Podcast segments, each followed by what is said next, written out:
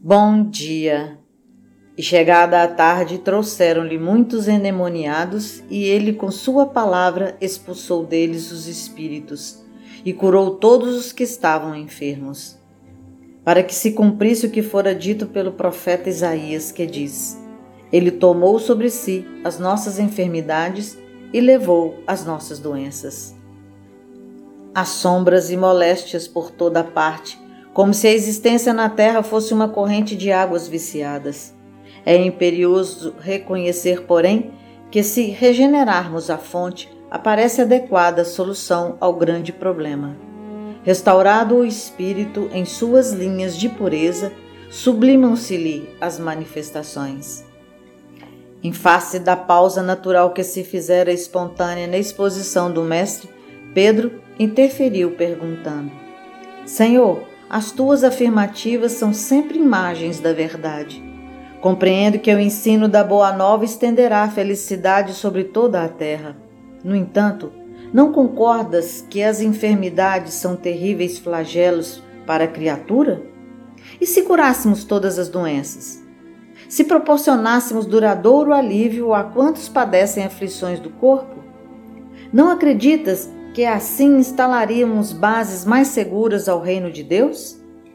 E Felipe ajuntou algo tímido. Grande realidade. Não é fácil concentrar ideias no alto quando o sofrimento físico nos incomoda. É quase impossível meditar nos problemas da alma se a carne permanece abatida de dores. Outros companheiros se exprimiram apoiando o plano de proteção integral aos sofredores. Jesus deixou que a serenidade reinasse de novo e, louvando a piedade, comunicou aos amigos que no dia imediato, a título de experiência, todos os enfermos seriam curados antes da pregação. Com efeito, no outro dia, desde manhãzinha, o médico celeste, acompanhado pelos apóstolos, impôs suas milagrosas mãos sobre os doentes de todos os matizes. No curso de algumas horas foram libertados mais de cem prisioneiros da sarna, do cancro, do reumatismo, da paralisia, da cegueira, da obsessão. Os enfermos penetravam o gabinete improvisado ao ar livre com manifesta expressão de abatimento e voltavam jubilosos. Tão logo reapareciam de olhar fulgurante, restituídos à alegria, à tranquilidade e ao movimento, formulava Pedro o convite fraterno para o banquete de verdade e luz. O mestre, em breves instantes, falaria com respeito à beleza da eternidade e à glória do infinito, demonstraria o amor e a sabedoria do Pai e descortinaria horizontes divinos da renovação, desvendando os segredos do céu para que o povo traçasse luminoso caminho de elevação e aperfeiçoamento na terra. Os alegres beneficiados, contudo, se afastavam céleres, entre frases apressadas de agradecimento e desculpa.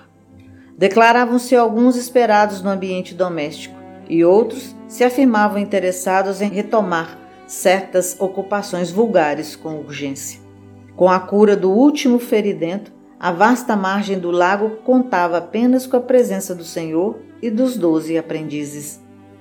Desagradável silêncio baixou sobre a reduzida assembleia. O pescador de Cafarnaum endereçou significativo olhar de tristeza e desapontamento ao mestre, mas o Cristo falou compassivo. Pedro, estuda a experiência e guarda a lição. Aliviemos a dor, mas não nos esqueçamos de que o sofrimento é criação do próprio homem, ajudando-o a esclarecer-se para a vida mais alta. E sorrindo, expressivamente arrematou: A carne enfermiça é remédio salvador para o espírito envenenado. Sem o bendito aguilhão da enfermidade corporal, é quase impossível tanger o rebanho humano do lodaçal da terra para as culminâncias do paraíso.